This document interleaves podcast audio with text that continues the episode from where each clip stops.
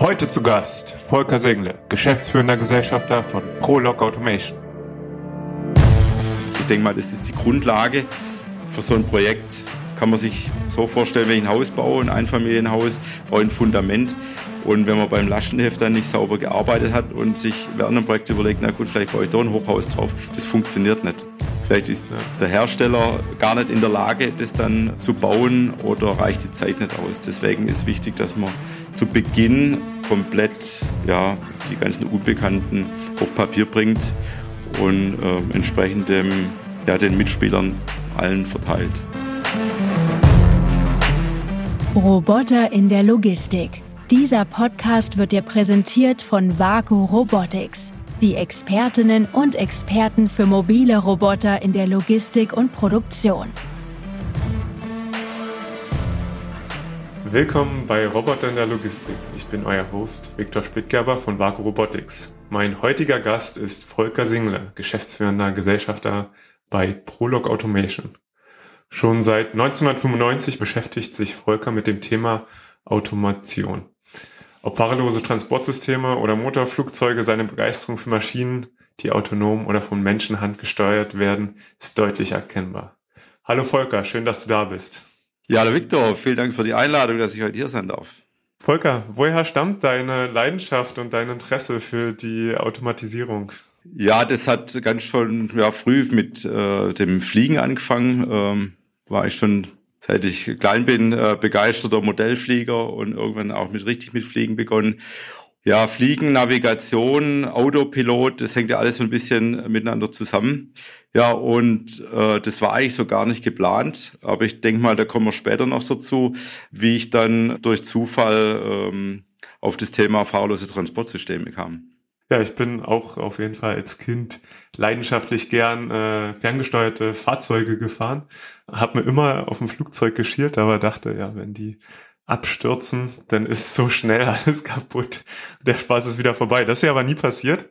Oder gehört das auch dazu? Ja gut, Modellfliegen das ist die kurze Zwischenphase zwischen äh, Bauen und Reparieren. ist ja. natürlich auch passiert, aber man braucht ja dann wieder Arbeit abends, wenn man dann vom Modellfliegen kam. Ja, okay. Ja, ich habe äh, ganz verrückte Videos gesehen, wie du da ähm, mit, nicht mit einem Modellflugzeug, sondern mit einem richtigen Flugzeug äh, ja, regelrechte Stunts geflogen bist. Äh, Kunstfliegen, glaube ich, nennt man das. Ja, das sah wirklich, ähm, kann man auf YouTube sich angucken. Äh, sehr interessant. Äh, sah auf jeden Fall ein bisschen gefährlich aus, war jetzt Außenstehender. Ja, nee, das äh, Kunstflug kommt ja äh, von der Kunst und hat eigentlich überhaupt nichts mit äh, gefährlich zu tun. Also das Sachen, die, die übt man.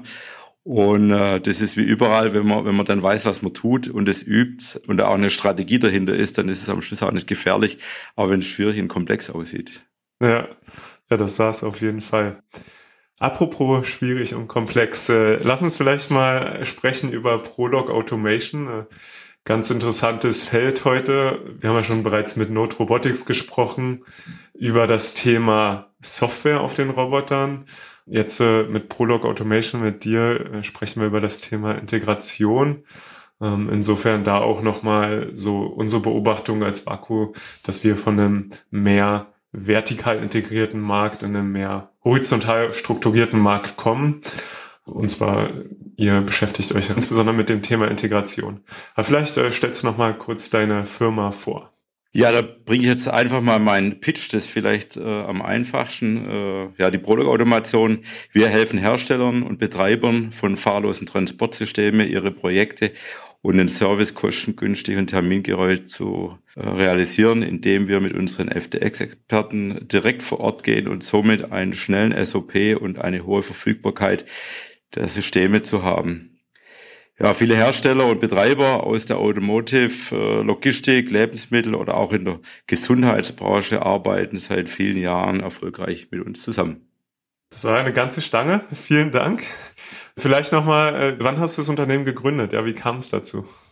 Ja, wir haben ähm, vor circa sieben Jahren das Unternehmen gegründet, nachdem ich, ähm, ja, ich war ja Mitgesellschafter bei der Firma MLR. Da waren wir insgesamt äh, sieben Gesellschafter, haben wir die Firma verkauft. Und ja, da habe ich, mein, also mein Herz schlägt schon immer schon für die Inbetriebnahme. Und äh, für die Projektierung und ja, Bau von den Fahrzeugen ist natürlich auch spannend, aber wir haben gesagt, wir wollen dann eigentlich mit der äh, Prolog-Automation hauptsächlich auf die Dienstleistung, auf die Planung und ja das Sicherstellen der Projekte, was ich auch die ganzen Jahre gemacht habe, wollen wir da unseren Schwerpunkt drauf legen. Ja. Jetzt hast du die Firma MLR genannt. Ich denke, viele kennen das Unternehmen nicht. Äh, das wäre nochmal die Chance, jetzt zurückzugehen zu dem Thema MLR und ähm, vielleicht auch, äh, was du bei MLR gemacht hast. Ja, da fangen wir vielleicht mal ganz am Anfang an. Ja, ich bin gelernter Elektriker. Mir war dann schon schnell klar, dass ich damit mein Geld nicht unbedingt verdienen möchte. War dann, äh, habe dann verschiedene Stationen äh, gemacht. Ich habe in der Schlosserei mal ein Jahr geschweißt habe dann äh, in der Folge ein komplettes Haus selber gebaut und ähm, dann einen Techniker gemacht, also Elektrotechnik, Schwerpunkt Datentechnik. Ja, und das hat später alles auf meinem Werdegang eigentlich geholfen, weil aus äh, jeder Ecke hat man da dann mal was brauchen können. Zudem war ich dann noch Werkstattleiter im Flugverein und musste auch viel Arbeitsvorbereitung machen, Mitarbeiter anlernen, ähm, Vertrauen zeigen äh, und dann aber auch kontrollieren. Und das sind alles wichtige Themen, wenn man dann nachher so eine ja, große Anlage in Betrieb nimmt. Ich kann mir vorstellen, dass wenn man so aus dem Flugzeugbau kommt, also egal ob jetzt Modell oder echte Flugzeuge, hat man sicherlich ein Auge auf die Qualität. Ne? Ja, das ist natürlich ganz wichtig. Ähm, und deswegen ist es im Vorfeld auch ganz wichtig, dass man sich da viel Gedanken macht. Und je mehr man sich äh, am Anfang Gedanken macht, umso weniger Stress hat man dann nachher mit Nacharbeit. Kurz nochmal zu MLR. Was genau machte oder macht MLR und was war da deine Rolle? Ah, dann gehen wir gerade nochmal an den Punkt zurück. Also ich war da dann äh, früher am, am Haus bauen und äh, in, in der Zwischenphase war ich mal ähm, Anlagenelektroniker, hatte in meinem Lebenslauf drinstehen, dass ich da auch nach einem fahrlosen Transportfahrzeug geschaut habe. Und äh, irgendwie kam dann 95 der Kontakt zu Preußer Knöll zustande und die hatten einen Inbetriebnehmer gesucht. Also Preußer Knöll, muss man zu sagen, war damals ein Riesenkonzern und die wollten in dem Bereich Marktführer geben. In Deutschland gab es meinem Kenntnisstand drei Hersteller, die haben die dann gekauft und zudem auch noch die ganzen Projekte, was es damals gab. Ähm, bei Bayer äh, war ein großes Projekt mit 45 Fahrzeuge, bei ähm, Grunern Ja gab es ein Riesenprojekt. So, und äh, die haben sich das alles zusammengekauft und das musste in Betrieb genommen werden. Und weil das damals schon ähm, keine Spur geführten, also nach Induktivdraht war es schon alles frei navigierend. Und bei Bayer damals, es waren 45 Fahrzeuge, das war damals die erste lasernavigierende Anlage. Ähm, heißt immer früher, ihr seid ja alles bloß nach Draht gefahren. Nee, 95. Erste frei navigierende Laseranlage der Welt mit 45 Fahrzeugen. Ist natürlich äh, auch ganz viel auf der Baustelle entwickelt worden. Wann war das? Das war ähm, 95. Auch 95, ne? Ja, genau. Ja, und ähm, Jahren, ne? genau, da gab's SICK und Co. Äh, in dem Bereich noch gar nicht. Das war damals IBEO in Hamburg. Die haben Theodoliten hergestellt und da war die Idee geboren, wenn man den dann kreisen lässt, können wir da damit ein Fahrzeug ordern. So, und äh, später hat IBEO dann die. Was ist ein Deo Theodolit? Also das ist ein äh, Lasermessgerät, wo ich Entfernung messen kann. Also wo jetzt Baustellen eingemessen werden oder Häuser. Okay. Und das kreist, oder? Das, das hat genau. Oder, oder und, den lässt man kreisen. und da war die, normalerweise misst man da nur eine Strecke ein und die hatten die Idee, das Ganze kreisen zu lassen. Also, also im Prinzip. Die Vorläufer die, des, äh, des LiDAR am Ende, ja. Genau, richtig. Und ähm, das hat dann alles soweit ganz gut funktioniert und IBO hat dann später diese Patente SIG verkauft. Ah, interessant. Daher äh, kam die. Auch schon, äh, in, insofern müsste ja eigentlich das Patent sogar schon ausgelaufen sein dafür, ne? Boah, da fragst du mich jetzt äh, zu viel. Ja gut, es gibt jetzt auch einige Hersteller von so Lasern. Ne? Verstehe ich also, dass schon 1995 die Bemühungen da bestanden, den Markt zu konsolidieren durch die Preußer Knöll, sagtest du. Und wie ist es denn zur, das wurde denn umbenannt zur MLR, ist das richtig? Ja, genau, da in der Folge, das hat, Preußer war dann irgendwann angeschlagen, weil die wollten in vielen Bereichen Marktführer werden. Ja, und durch den großen Entwicklungsaufwand. Äh, damals hat man nicht so die leistungsfähige Rechner gehabt, sondern da ging das noch mit Transputerkarten und so weiter. wurde da ziemlich viel Geld verbraten. Man hat sich auch die ganzen Anlagen gekauft. Äh, da hat man viel Geld ja, mitgebracht, äh, sodass die irgendwann die Lust verloren haben. Und den Bereich dann mit einem Management Buyout ging das dann an die ja, Firma äh, MLRs äh, Soft. Die hat damals schon die Leitrechner für Breusack hergestellt und die hatten dann die, den Geschäftsteil übernommen. Und der andere Teil, SSI Schäfer, heute der, der ganze Lagerbereich wurde dann auch ausgelagert. Ach, und da hat SSI Schäfer ihren Teil ähm, der Lagertechnik, ja. Ist ja auch genau, das waren damals, wir haben halt direkt die Kollegen. Interessant. Und du warst dann Teil des Managements bei MLR. Na, langsam. Also wie gesagt, ich habe dann bei Preußer Knöll angefangen als junger Elektrotechniker und hatte die Aufgabe, ähm, da die Fahrzeuge für Bayer in Betrieb zu nehmen. Und ja, die ganzen Mitarbeiter, wo da waren, die hatten Überstunden und wurden dann nach Hause geschickt. Ich habe da angefangen und musste mich da selber reinarbeiten, habe die ganzen Dokumentationen gelesen und es war am Schluss mein Riesen oder überhaupt der Riesenvorteil, dass ich mal die, die komplette Doku von A bis Z gelesen habe und äh, kannte mich da innerhalb kurzer Zeit relativ gut aus. Ähm, habe dann die, die Fahrzeuge in Betrieb genommen und die haben sich das ja alle gewundert, dass es so toll funktioniert hat. Und da haben die dann gleich gesagt, willst nicht die Hannover Messe, die anstand, die Inbetriebnahme machen? Ich habe dann gesagt, ja klar, kann ich machen. So was ich nicht wusste, da kamen dann fünf verschiedene Fahrzeuge mit drei verschiedenen Navigationsarten, also Lasernavigation, äh, Magnetnavigation und noch eine dritte Navigation, äh, ja, das war so ein schienengebundenes Fahrzeug, ja.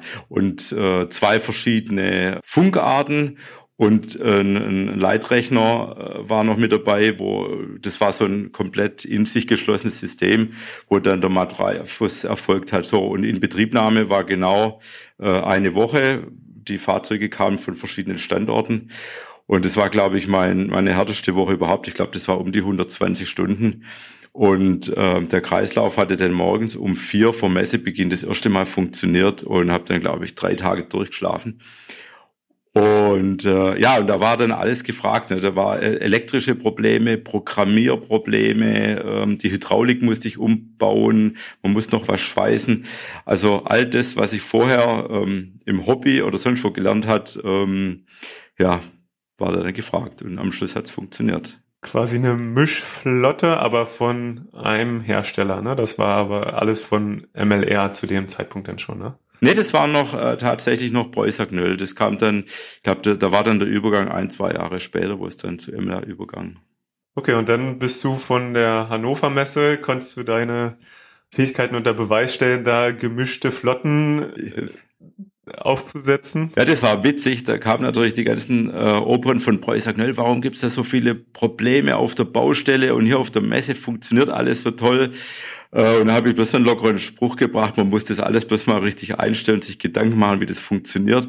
Ich dachte, ich dachte, oh mein Gott, hätte ich doch bloß die Klappe gehalten. Aber ähm, ich war ja da relativ frisch, ich war da erst ein knappes halbes Jahr dabei. Was dann im Hintergrund passiert ist, dass ich die nächste große Baustelle, wo eigentlich der Kunde schon sauer war, weil es nicht funktioniert hat, hatte ich da dann die Baustellenleitung gekriegt, sollte das machen. Das war dann, ja, nach zwei oder drei Monate hatten wir da die Abnahme und dann ging das so rum eine Baustelle nach und ähm, war jetzt nicht so geplant, aber dann bin ich da in 15 Jahre äh, Troubleshooting reingerutscht. Ja, und äh, das war eine sehr, sehr, sehr, sehr spannende Zeit. Ja, und, und, und so bist du nach und nach dann auch in die Managementposition reingekommen oder wie kam das? Ja gut, irgendwann äh, war das Thema dann Familienplanung, äh, hatte ich dann auch gesagt, äh, die, die Tingelei auf den Baustellen ist jetzt gut, äh, ich muss ein bisschen sesshafter werden. Und dann hat der damalige Geschäftsführer, das war also klar, dann äh, MLR, hat dann gefragt, ob ich nicht Interesse hätte, in die Projektleitung aufzusteigen. Und äh, das war ja klar. Und das war aber damals nicht üblich, dass man als Elektrotechniker Projektleiter wird. Also es waren zu dem Zeit nur Studierte, also ja studiert, promoviert, was auch immer. Also habe ich dann Gastspiel äh, gehabt und habe dann ein Projekt von einem ja, Projektleiter übernommen, wo aber schon ähm, kurz vor der Inbetriebnahme stand. Das war auch ganz spannend. Ja, das war von äh, Papierhersteller. Da mussten aus dem Hochregallager mit einem RBG sechs Tonnen Rollen ausgelagert werden über ähm, Schienenfahrzeuge und da sollten die Schienenfahrzeuge weg Und äh, das Problem war, 100 Meter Betonboden zu sanieren. Ähm, das hat schon fünf Tage gedauert.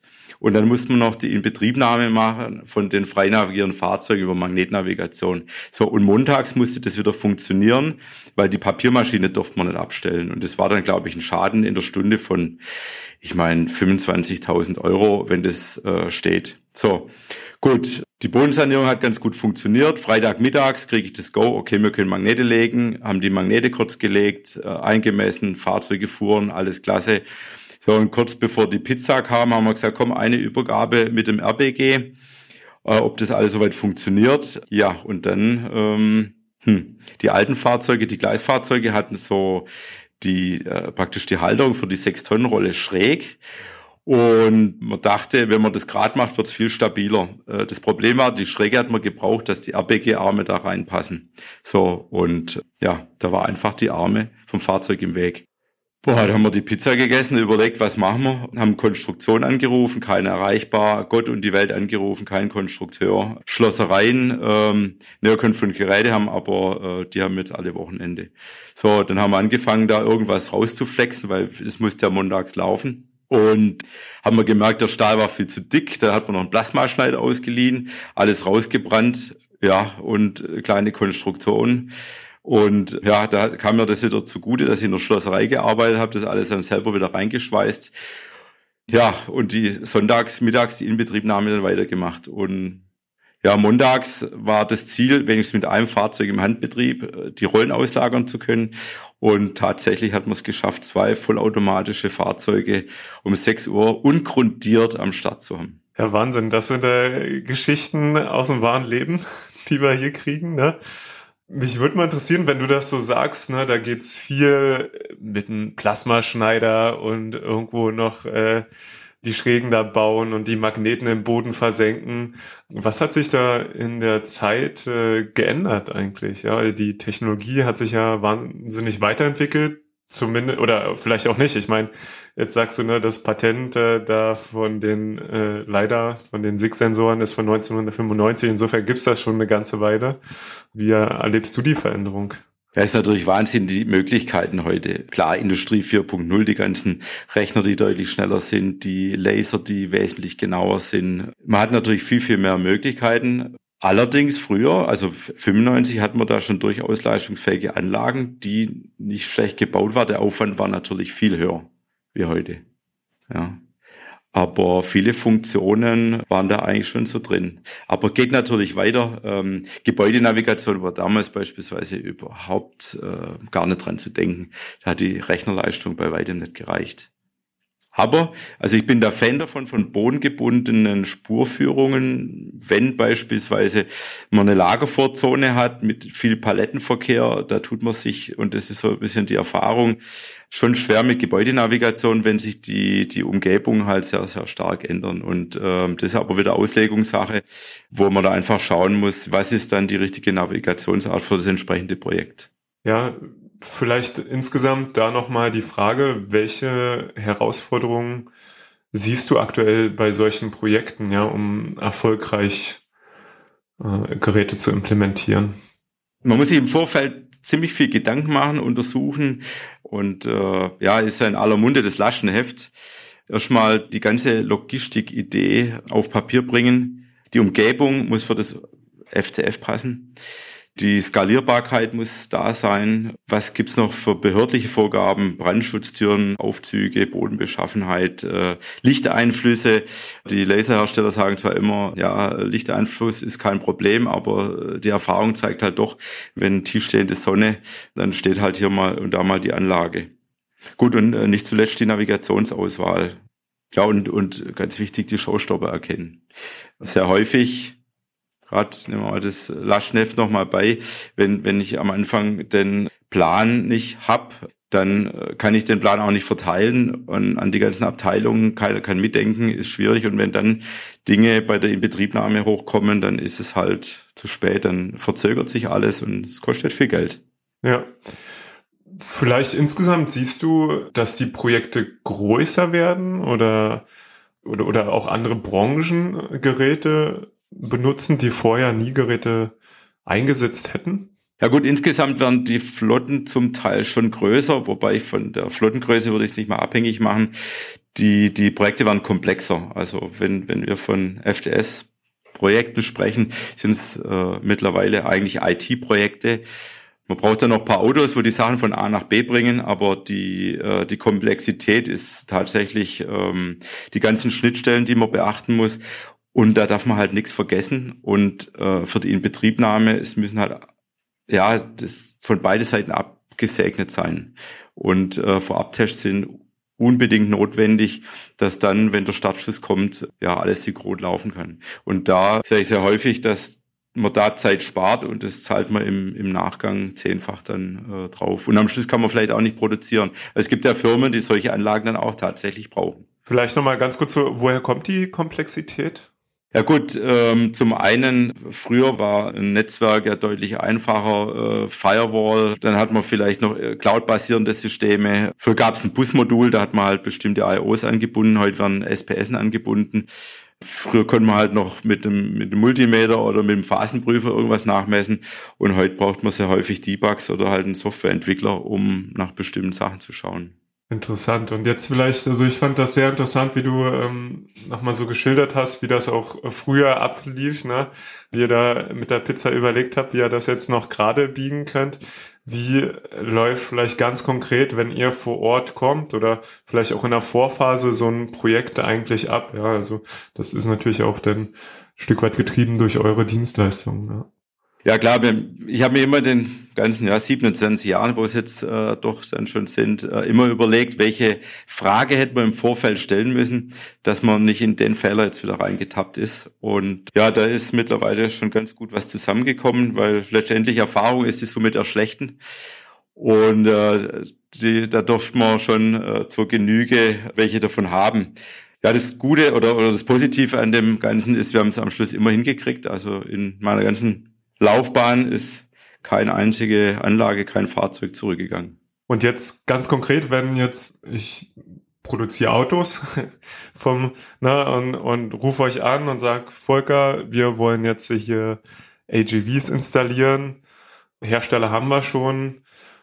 Wie kannst du uns helfen?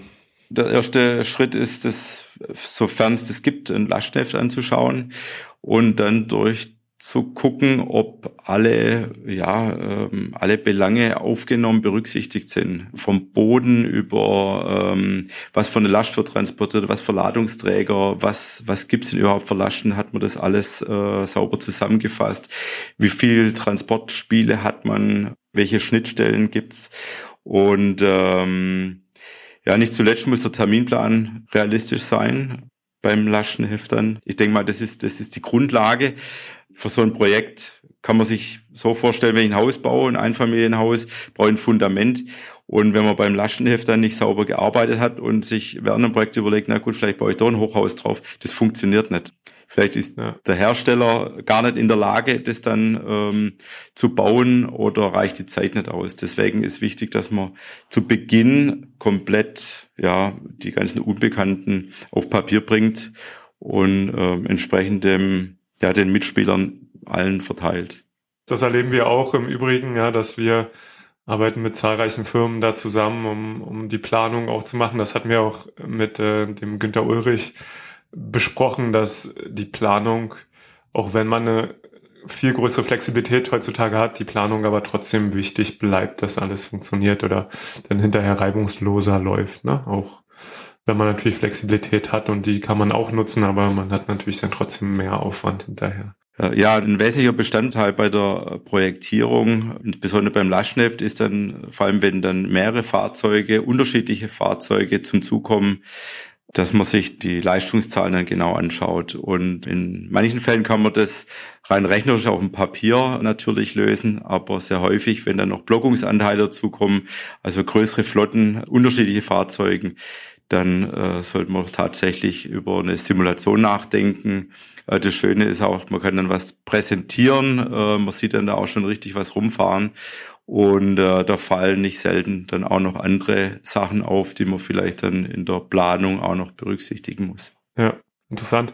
Die Simulation machen wir auch häufig Und die Erfahrung ist gar nicht mal nur, dass die rein technische Komponente äh, interessant ist, wo man Sachen herausfindet, sondern unsere Erfahrung ist auch ein, dadurch, dass man nochmal in den Prozess detailliert reingeht, dass man es visualisieren kann, ist das leichter vorstellbar, was dann später passiert. Ne?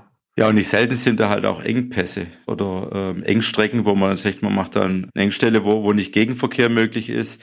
Und äh, nicht selten merkt man, ähm, ich krieg den Traffic da gar nicht drüber und muss vielleicht nochmal äh, die Halle erweitern oder Maschinen versetzen.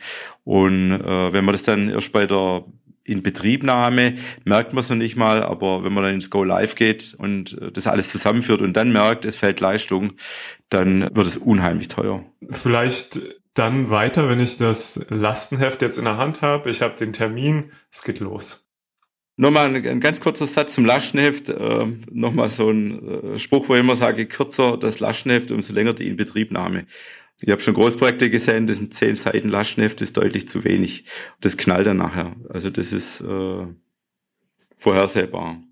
So, wir haben das Lastenheft fertig. Das Tolle, wenn, wenn man ein, ein, ein umfangreiches Lastenheft hat, da aber bitte nicht Copy-Paste, sondern äh, wirklich die Dinge, die von Belang sind, wenn man sich das durchliest. Also ich kann da die Fahrzeuge fahren sehen und da sind normalerweise keine Fragen mehr offen. Die, die Bietergespräche sind deutlich kürzer, ich kriege vergleichbare Angebote und ähm, ja, nicht selten tut sich dann ein Anbieter dann auch raussortieren und sagt, ich kann das gar nicht. Ähm, oder ja, man weiß einfach, was, was der Hersteller, was auf ihn zukommt. Und auf der anderen Seite weiß der Betreiber nachher auch, was er dann bekommt. Und dann kann es losgehen mit der Inbetriebnahme, die dann viel kürzer ist, wenn das Lastenheft länger ist. Ja gut, ähm, jetzt sind wir erstmal noch bei der, bei der Auswahl vom entsprechenden Hersteller. Da haben wir uns dann auch äh, Gedanken gemacht, was, was für ein Navigationskonzept man dann braucht. Das kommt zur Beauftragung. Und äh, was ich elementar wichtig finde, was da in Vertrag rein sollte, dass man ein Pflichtenheft schreibt. Also die, das Laschenheft hat ja, ja, ist ja so ein bisschen die Helikopteransicht auf, auf alles drüber.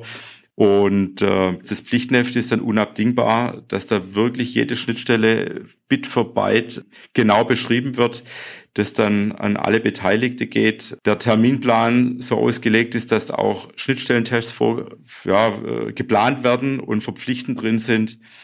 Und ähm, ja, nicht zuletzt die Arbeitssicherheit da auch mit involviert wird, wenn man die zu spät reinholt, die haben sehr häufig gute und sinnvolle Einwände und dann wird's am Schluss nicht irgendwie keine Überraschungen und ähm, die Arbeitssicherheit wird als Spielverderber hingestellt. Ähm, erlebt man ganz, ganz arg häufig. Es ist schön, wenn man mit denen dann zusammenarbeiten kann und da konstruktiven Weg findet.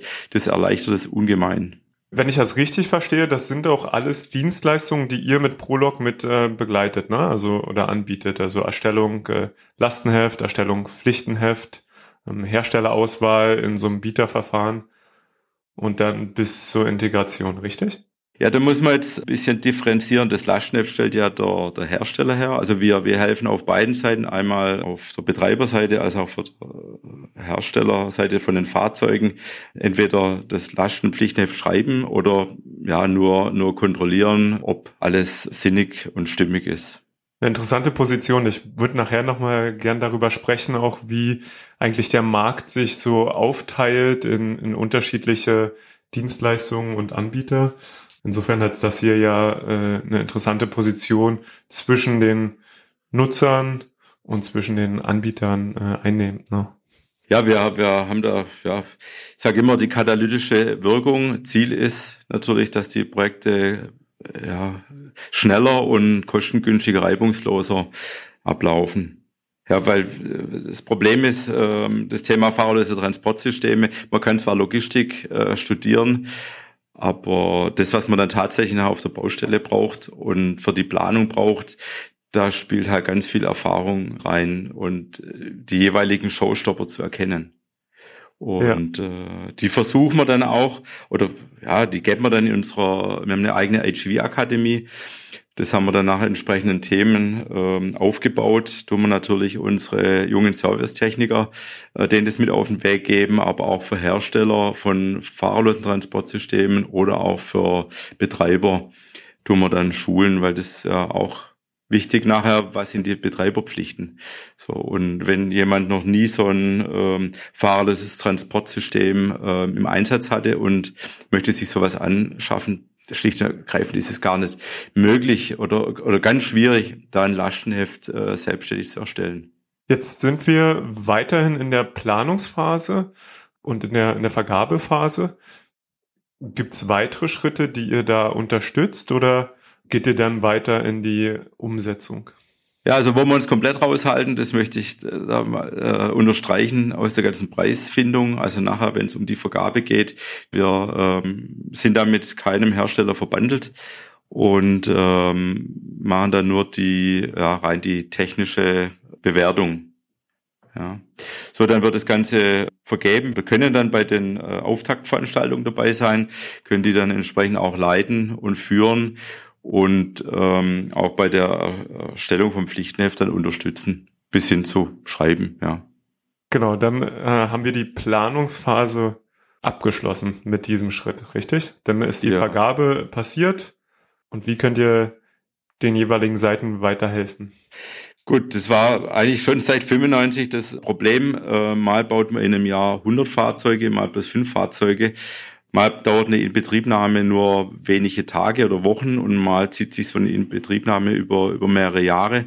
Und da hat sich gezeigt, dass das immer das Bottleneck ja, auf der Baustelle Inbetriebnehmer sind. Ja. Und das haben wir auch zum Schwerpunkt bei uns gemacht. Also wir arbeiten jetzt schon mit sehr vielen Herstellern zusammen, haben uns in die verschiedenen Techniken eingearbeitet, wo wir dann bei uns schulen können und verleihen dann ähm, ja junge, motivierte, reisebereite Inbetriebnehmer aus, die dann unterstützen äh, bei den Projekten.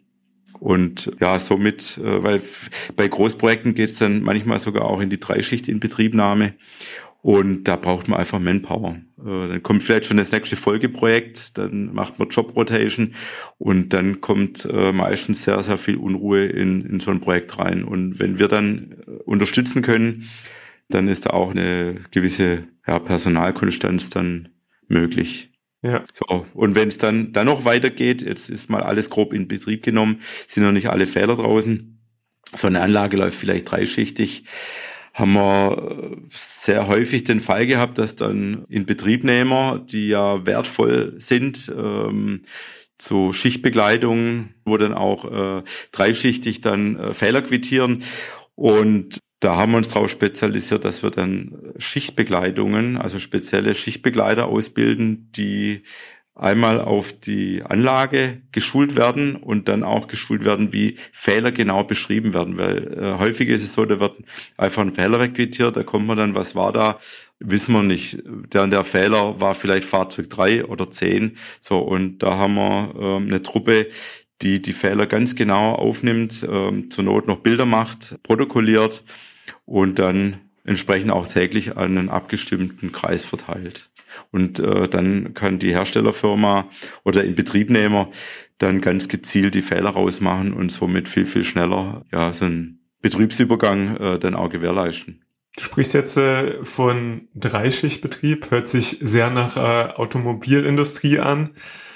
Vielleicht auch aus deiner Erfahrung, ähm, was können andere Branchen, andere Unternehmen von der Automobilindustrie in Sachen FTS lernen? Ähm, die Automobilindustrie hat ja einen gewissen Vorsprung äh, gegenüber anderen Branchen, vielleicht auch insbesondere gegenüber der Logistik. Was kann die Logistik da lernen? Ja gut, klar, äh, Automobil, ähm, die machen schon sehr, äh, beschäftigen sich schon sehr lange mit fahrlosen Transportsystemen, wobei in der Pharma beispielsweise auch. Ja, man kann äh, Kosten einsparen, man hat äh, skalierbare Abläufe, sichere Abläufe ich will jetzt nicht mal davon reden, dass man Personal einsparen kann, die, die kann man anderweitig verwenden, aber sehr häufig ist es auch so, ich kriege gar kein Personal. Also wir haben jetzt etliche Projekte, wo ich dann auch Betreiber gefragt habe, warum willst du das automatisieren? Das, äh, da passt doch der ROI gar nicht. Also ich sag, äh, wir, wir kriegen keine Staplerfahrer äh, und, und ja, ist ein Riesenproblem. Ich äh, weiß ja, dass ihr mit vielen Herstellern arbeitet, ja, nicht nur mit den eher traditionellen äh, FTS-Anbietern, sondern auch mit neueren AMA-Anbietern, die sich mehr auf die Logistikprozesse spezialisiert haben, auf Kommissioniersysteme, wie man sie auch vielleicht von Amazon kennt. Welche Unterschiede und vielleicht auch Gemeinsamkeiten ähm, nimmst du in, der, ja, in, in den unterschiedlichen Projektphasen wahr? Ja, ich würde nochmal auf den, auf den Unterschied Automotive und Logistik Einsatzbereich. Im Automotive-Bereich hat man ähm, ein Höchstmaß an Standardisierung, was bei Logistikkonzepten im Normalfall eine, eine geringere Rolle spielt. Die ähm, Automotive-Projekte hat man wesentlich komplexere äh, Projektorganisationen, ein wesentlich strikteres Änderungsmanagement. Gut, ein, äh, noch ein wesentlicher Unterschied von Automotive zu den ganzen Logistik- oder Intralogistikprojekten ist ja der hohe Preisdruck. Es wird im Bereich Automotive äh, wesentlich härter verhandelt. Gibt auch schon einige Hersteller, die sagen, sie ist eine gefährliche Entwicklung, denke ich mal, auch für den Automotive-Bereich. Die sagen, ich ich mache da gar keine Projekte mehr, ich ziehe mich da komplett raus. Ich möchte nur noch Intralogistik-Projekte machen. Es ist, ist halt wie überall im Leben ein, ein Geben und Nehmen. Ja, sehr interessant, ja. Ich, ich bin ja mehr in der Seite der Logistik unterwegs. Da ist ja aktuell sehr viel Dynamik drin, sehr viele Projekte. Projektanfragen, die auch ähm, wir bei uns auf dem Tisch haben, weil dort eben, du hattest es auch erwähnt, der Personalmangel extrem groß ist. Mich würde noch mal interessieren, du kommst jetzt ja aus dem Bereich, also in deinem Lebenslauf aus dem Bereich FTS-Fertigung. Wir haben so ein bisschen nachgezeichnet, wie sich auch die Technologie entwickelt hat. Dann hast du dich entschlossen, ein Unternehmen zu gründen, was sich mehr auf die Dienstleistungen in dem, in der Industrie konzentriert und nicht so sehr auf die Herstellung von Fahrzeugen. Was erwartest du für die nächsten Jahre? Wird sich der Markt weiter fragmentieren? Wird es sich konsolidieren? Wird es sich weiter ausdifferenzieren? Wie, wie, wie siehst du das? Was ist vielleicht auch eure eigene Erwartung ähm, an, an ProDoc Automation? Ja gut, wir, wir sehen ja die Entwicklung, äh, die geht ja stetig nach oben. Also gefühlt wird sich der Markt in den nächsten zwei, drei Jahren nochmal äh, verdoppeln, weil der Preisdruck ist ja, ist ja überall zu spüren. Was ich allerdings auch sehe, und es ist eigentlich ganz witzig, 95 hat man noch gesagt, äh, die zwei Konkurrenten müssen wir noch ausboten und dann gehört uns der Markt. Und äh, ja, da gab es halt fünf Hersteller und, und heute äh, habe ich das Gefühl, äh, jedes Jahr, wenn man auf der Logimat ist, die Hersteller verdoppeln sich. Ist natürlich auch dann nachher die äh, in Zukunft wird es wird man da schauen müssen, wen suche ich als Partner raus, wer ist da stabil unterwegs. Ganz wichtig, äh, denke ich mal, ist auch, dass man die Zitrone nicht auspresst, weil äh, was hilft mir am Endeffekt ein Hersteller, wenn ich äh, alles bis zum Schluss ausgereizt habe und der mir dann immer die Anlage weiter betreut. Ja, extrem interessanter Gedanke, deswegen wollte ich darauf auch nochmal eingehen dass wir haben ja 150 Hersteller auf Lots of Bots, über 300 Geräte drauf und wir kriegen sehr häufig die Frage, konsolidiert sich der Markt jetzt demnächst oder fragmentiert sich der weiter auf, fächert der sich weiter auf in die unterschiedlichen Bereiche? Ich glaube auch eher daran, dass es sich weiter auffächert. Gleichzeitig sieht man ja doch ähm, die eine oder andere Übernahme. Aber interessant, dass man schon vor fast 30 Jahren die gleiche Diskussion hatte, die wir jetzt führen. Es scheint aber ja so, wie du es auch beschreibst, dass der Markt sich weiter auffächert, weil er einfach viel größer wird. Ne? Ähm, vielleicht auch noch, jetzt haben wir das eher so aus Herstellersicht gesehen. Was erwartest du auch an den, an den Dienstleistungsmarkt ähm, oder insgesamt an den Zulieferermarkt in dem, in dem Bereich? Ja? Wir haben ja Softwarelieferanten für die einzelnen ähm, Betriebssysteme der Roboter, sage ich mal. Wir haben äh, die Hersteller von Flottenmanagern, die sich darauf spezialisiert haben. Wir haben Sensorhersteller. Wir haben jetzt äh, euch beispielsweise als jemand, der da eher die Planung und ähm, auch die Integration und Inbetriebnahme begleitet. Wie geht's da weiter auch für euch? Ja, mit, mit unseren Dienstleistungen wollen wir ja, auf der einen Seite Herstellern als dann auch äh, bei den Betreibern helfen, komplexe Projekte noch erfolgreicher durchzuführen. Ja, nicht selten ergeben sich dadurch Personalengpässe. Das muss ja nicht mal sein, dass die Kompetenz nicht vorhanden ist, sondern dass einfach äh, die Schlagkraft nicht ausreicht. Ja. Jetzt kriegt äh, ein junges Startup oder äh, eine Firma, die schon ein paar Jahre ähm, Fahrzeuge erfolgreich baut, einen Auftrag von 100 oder 200 Fahrzeuge und hat äh, einen Personalengpass. Das eine Thema ist erstmal Personal zu bekommen und das andere ist, ich muss die auch schulen. Und äh, ja, und genau in die Kerbe, da sehen wir unseren Platz. Ja. Ja, wir haben ja auch schon oft äh, zusammengearbeitet in unterschiedlichen Projekten. Äh, auch schon die Erfahrung gemacht, dass genau das äh, das Problem ist. Man hat zum einen schon auch die Techniklieferanten, die Hardwarelieferanten, die die ähm, Geräte liefern können, aber die Projekte zu planen, die Projekte umzusetzen und dann auch vor Ort zu sein, auch den Service zu machen, ist sicherlich nochmal eine ganz andere Herausforderung, an die weder die Lieferanten noch die Kunden im ersten Schritt zwangsläufig denken. Ja. Ja klar, also da erfordert es eine hohe äh, ja, Fachkompetenz, Erfahrung. Noch äh, spannender wird das Ganze ähm, durch die Geschichte mit VDA 5050, wo man, wo man sich ja viel Erleichterung ähm, erhofft, dass ich verschiedene Systeme zusammenbinden kann, hört sich im ersten Ansatz auch wirklich gut an. Ähm, die Konsequenz ist aber daraus, ich habe äh, unterschiedliche Fahrzeuge und muss dann auch natürlich auch Sorge tragen, a, dass die, die Dokumentation passt, die ähm, ja, das Zusammenspiel insgesamt, also die, die, die Probleme werden ja deswegen nicht weniger, die potenzieren sich da eigentlich eher und der äh, Betreiber muss da nicht selten dann auch als ja, Integrator oder zumindest mal die, die Rolle übernehmen und da äh, noch deutlich äh, tiefer in der ganzen Geschichte drin sein.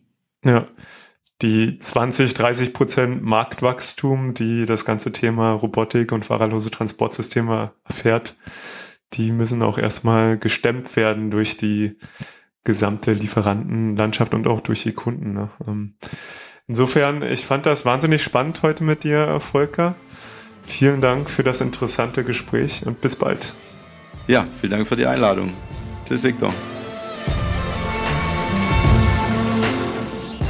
Das war Roboter in der Logistik mit Viktor Splittgerber von Vaku Robotics. Die Expertinnen und Experten für mobile Roboter in der Logistik und Produktion. Weitere Infos erhältst du auf vaku-robotics.com.